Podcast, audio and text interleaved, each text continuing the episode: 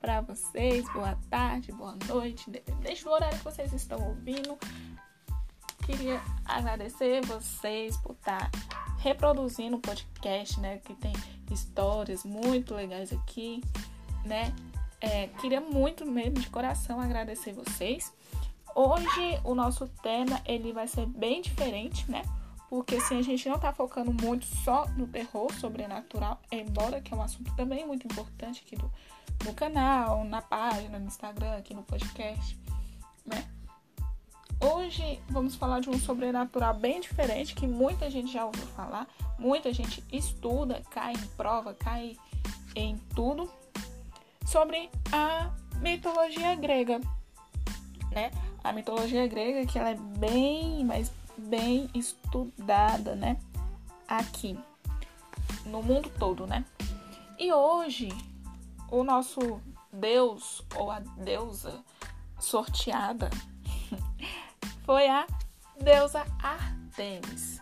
A deusa Artemis, assim como outras mulheres, como a deusa Atena, é a deusa Afrodite, por exemplo, é uma deusa grega também. E como a gente sabe, na mitologia tem temos a mitologia grega e a mitologia romana. Na mitologia grega, ela é conhecida como deusa Artemis. E na mitologia romana, ela é conhecida como Diana de Éfeso, que pela mitologia romana se inspirou na criação perso da personagem Mulher Maravilha, que o nome dela também é Diana, ela é uma deusa, né? Essa é só uma das curiosidades, vamos trazer mais outras curiosidades, né? Enfim, vamos lá. Deus Artemis, ela é filha de Zeus e de Leto, entendeu? a, a deusa Artemis, ela é era deusa da caça, da vida selvagem e luz suave, né, gente? Ela é irmã gêmea do deus Apolo, né? Conhecido aí como o deus do sol. E por serem irmãos, eles estavam sempre à disposição da sua mãe, né? Sempre quando queria, estava lá. Além de ser a deusa da caça, né? Ela era protetora dos animais, deusa da castidade também, entendeu?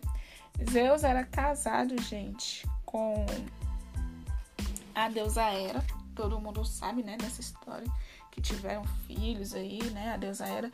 Mas também ele tinha amantes. É, Zeus tinha amantes e uma dessas amantes era Leto, né? É, que se envolveu com Zeus, né? Uma das amantes de Zeus era Leto, que é a mãe da deusa Artemis e a mãe do deus Apolo. Hera ficou enfurecida, né? Uma curiosidade aí. Procurou amante tentando expulsar da terra, né? Só que é, a deusa né, da noite clara, conseguiu um refúgio, né, em uma ilha e pôde ter seus filhos. A Leta é deusa da noite clara. Ela se refugiou em uma das ilhas e ela conseguiu ter a Artemis e, e o Apolo. Quais são as habilidades de Artemis? Caçadora a deusa tinha a mesma habilidade do irmão, né? Os dois eram muito semelhantes e tinham poderes sobre pragas e curas, sempre com sua arma na mão. O símbolo dela é um arco e flecha. Por ela ser a deusa da caça e considerada, gente, como a padroeira dos caçadores, e ela punia as pessoas que maltratava os animais, que agia de má fé, né? É, Artemis mandava doenças e pragas, né, como eu já falei, para homens e animais como punição.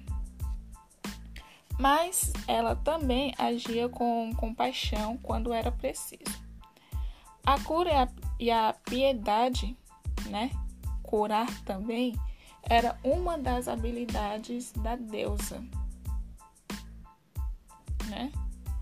A morte, quando acontecia, era fulminante. Sua flecha era certeira, gente. Ela não tinha essa coisa de errar, não. Era certeira. Caso ela fosse irritada, zombada ou qualquer tormento, uma flecha letal era disparada. E se não houvesse morte, Artemis, ela poderia transformar a pessoa em um animal, por exemplo. Ela podia fazer isso.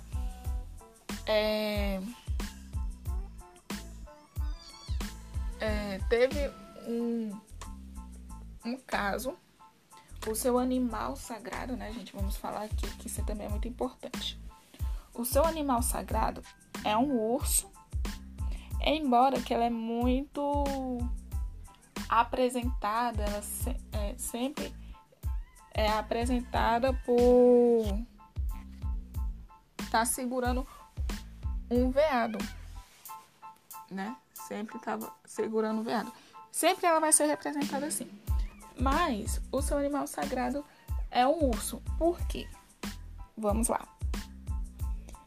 Relata-se que ela transformou uma amiga que engravidou de seu pai em um urso e colocou ela numa constelação.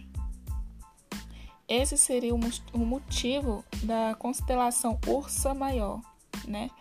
As vers há versões que citam ela por conta dos ciúmes, né? Mas é isso aí, por isso que eu falo. O animal sagrado é o urso, embora que ela sempre vai ser apresentada como segurando um veado o fato de ela ser é, uma caçadora, né?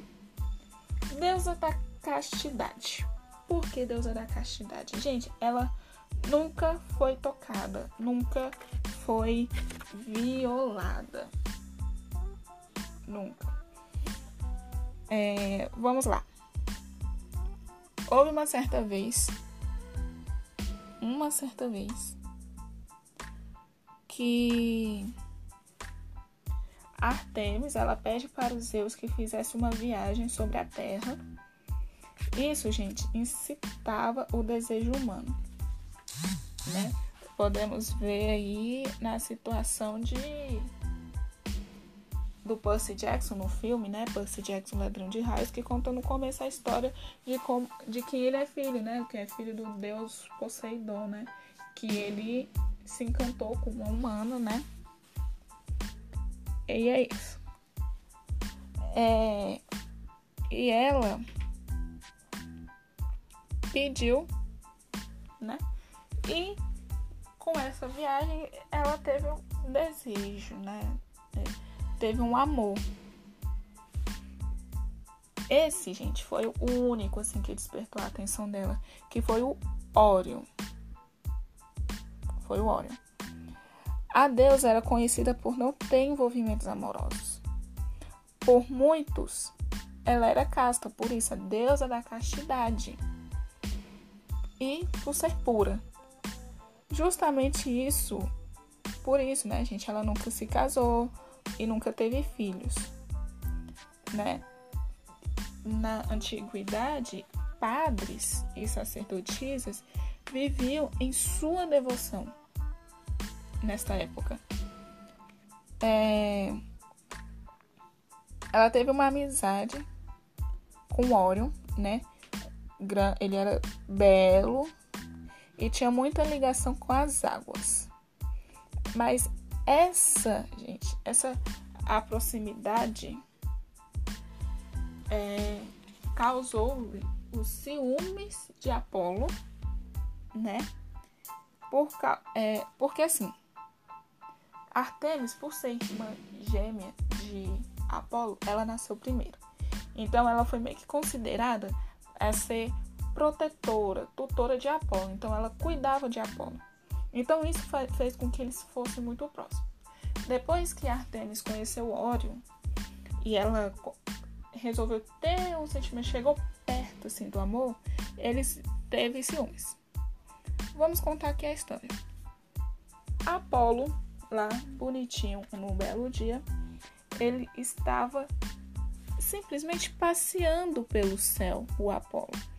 Quando o Apolo viu o gigante, né? O Orion era um gigante. dentro da água, apenas com a cabeça suspensa e de costas. Era difícil, gente, reconhecer se era ou não. Mas o Apolo sabia, né? Então, o irmão enciumado, gente, ele desafiou Artemis a atirar uma flecha em qualquer coisa que tivesse lá, no, lá embaixo, na terra. Né? E ela não era besta e nem nada. Para ela não ser passada para trás, ela falou: "Vamos lá para provar que ela era imbatível". Ela mirou o arco e o alvo era a cabeça de Orion. E ela não sabia. Mesmo sem saber, entendeu? Ela flechou e onde ela onde causou a morte de Orion, né? Houve a morte de Orion, então ela ficou muito triste por isso, né? É, o coração ficou cheio de tristeza e ela colocou ele no meio das constelações. É, houve outro rapaz que tentou abusar dela e acabou sendo punido, que é o Action. Artemis era uma mulher inviolável, já falei, ligada à vida selvagem. Por isso, seu pai lhe presenteou com um bosque. Zeus deu um bosque para ela, em qual ela podia ficar feliz. Um dia, ela estava banhando. Action, um caçador, dono de 50 cachorros, ficou espiando ela nua. Né? E ele era um mortal, ele era um humano.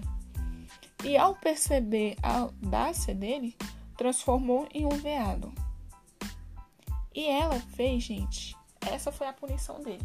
Ela transformou em um veado e fez que os seus próprios cães o devorassem na forma animal. Por isso que eu falei, gente, lá no comecinho. O símbolo, o animal sagrado, é o urso referente à amiga que engravidou do pai e ela o transformou em um urso, né? E fez a constelação Ursa Maior. Sempre, gente, quando vocês vão for procurar Deus Artemis, ela vai sempre estar sendo representada com seu arco, o seu símbolo, arco e flecha, o seu símbolo por fato de ser caçadora, e ela vai estar segurando o veado. Esse é o veado. Entendeu? É o Action, né? Que ela o transformou. Temos o templo de Artemis, né? E muito mais que vai ficar provavelmente na parte 2. Mas vamos lá. Ele o templo o templo de Artemis, depois eu vou falar sobre os templos de deuses, então provavelmente a história mais sobre os templos vai ficar lá no próximo episódio. Na antiguidade, o templo de Artemis, gente, era considerado uma das sete maravilhas do mundo, né? Antes de Cristo, né? O santuário, gente, ela ficava na antiga cidade Éfeso. Aqui é a atual Turquia. Ele foi incendiado por Erostrato. Ele acreditava que a autoria de incêndio em uma localidade é, renomada lhe traria fama e registro na história. Vamos ter vários registros. Eu só dei uma pincelada pelo fato de que isso vai estar tá no próximo episódio. Muito bom, eu agradeço, gente, todos vocês. Não deixe de participar lá do canal do Vampira e também de seguir a nossa página no Instagram, arroba Um beijo para todos vocês.